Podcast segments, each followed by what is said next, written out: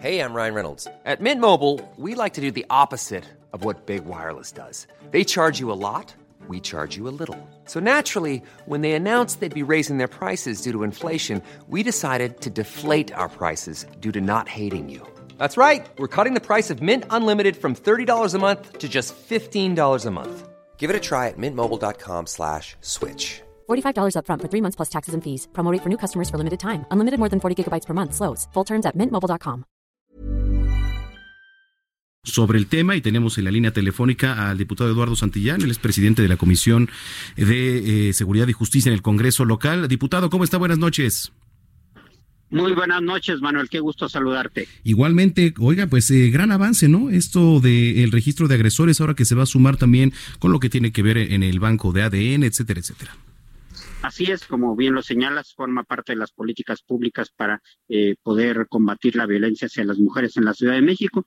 El día de ayer el Congreso aprobó por unanimidad la creación del registro de agresores sexuales de la Ciudad de México, que será un instrumento fundamental y que consiste en que el juez penal podrá eh, ordenar como una medida de seguridad que una persona acusada o que haya sido sentenciada por los delitos de feminicidio, de secuestro, de trata de personas o de abuso hacia, hacia menores, corrupción de menores, pueda eh, eh, estar inscrito en un registro público abierto que podrá ser consultado por Internet eh, y estas personas que hayan sido sentenciadas estarán en un promedio de 10 a 30 años en este registro en el que se podrá consultar su fotografía, su nombre, el alias, así como el delito por el cual fueron sancionados. Ahora, eh, Eduardo, buenas noches. Se saluda Brenda Peña. ¿Quién trabaja con ustedes en la elaboración justamente de este eh, esta base de datos? Eh, hablábamos de un periodo largo de tiempo, estamos hablando de 20 o 30 años en muchos de los casos. Muchas de las penas se cumplirían antes y saldrían en libertad. Aún así, permanecerían ahí sus datos, ¿no?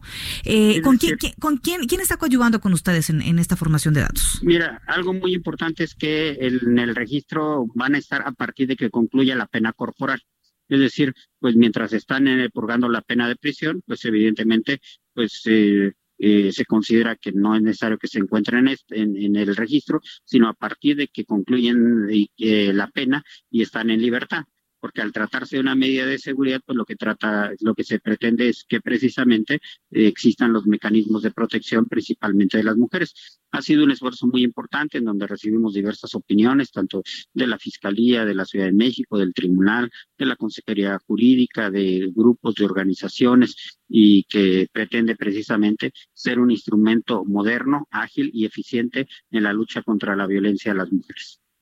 Ahora, esto también puede ser muy útil, eh, diputado, pues para quien se va a encargar ahora de la nueva fiscalía, que por cierto ya fue anunciada eh, hace unos días eh, para los feminicidios aquí en la Ciudad de México. No digo, todo ayuda. Finalmente se puede hacer ahí un círculo de gran ayuda, diputado. Así es, mira, la Ciudad de México se ha puesto a la vanguardia, la creación del banco de ADN para uso forense, que va a permitir hacer mucho más eficientes este tipo de investigaciones. Eh, ahora se agrega este registro de agresores sexuales. Hicimos una revisión de feminicidio, se estableció la razón de género para el delito de lesiones y me parece que efectivamente se logra una política pública integral en donde tanto el Congreso como el gobierno de la ciudad pues eh, eh, somos eh, solidarios y receptibles con la lucha contra la violencia hacia las mujeres. ¿Tendrán específicamente acceso a estos datos de estas personas que, conformen esta base de datos?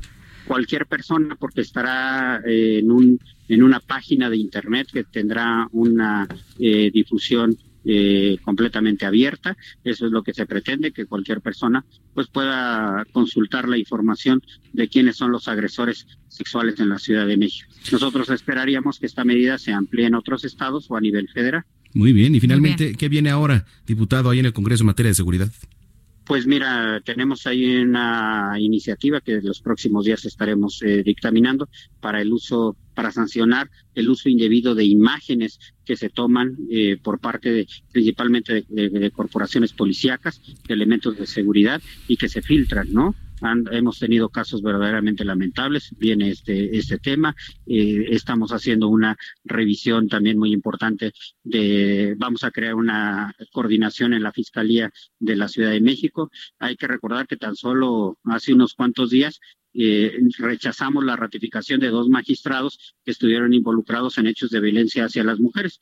Entonces es una agenda muy importante, una agenda muy activa en el Congreso de la Ciudad de México en materia de justicia, de seguridad y sobre todo de protección a las mujeres. Y que lo más importante es que sea de acciones eh, acertadas, como en el caso de estos dos magistrados que buscaban la ratificación y que no tenían los elementos morales para hacerlo. Porque si hay algo que ha hecho hincapié el presidente de la República es que antes de ser funcionario público o, o vaya político, tienes que ser buena persona. Y yo creo que basándonos o basándose ustedes eh, en los dichos del presidente y tomando estas decisiones, creo que estas decisiones pueden ser muy acertadas, ¿eh?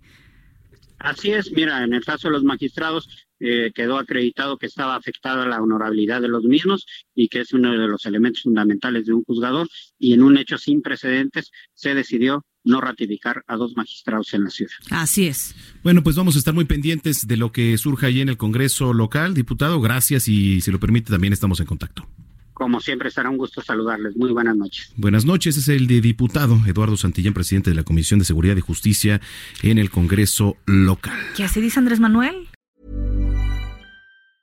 Hey, folks, I'm Mark Marin from the WTF Podcast, and this episode is brought to you by Kleenex Ultra Soft Tissues your ally to help tackle your allergy symptoms this season. I love the change of seasons, but nobody loves pollen and all those other things floating in the air that make you sneeze during this nice weather. Kleenex Ultra Soft tissues are hypoallergenic and allergist approved. So fight back against watery eyes and runny noses without worrying about irritating your skin. For this allergy season, grab Kleenex and face allergies head on.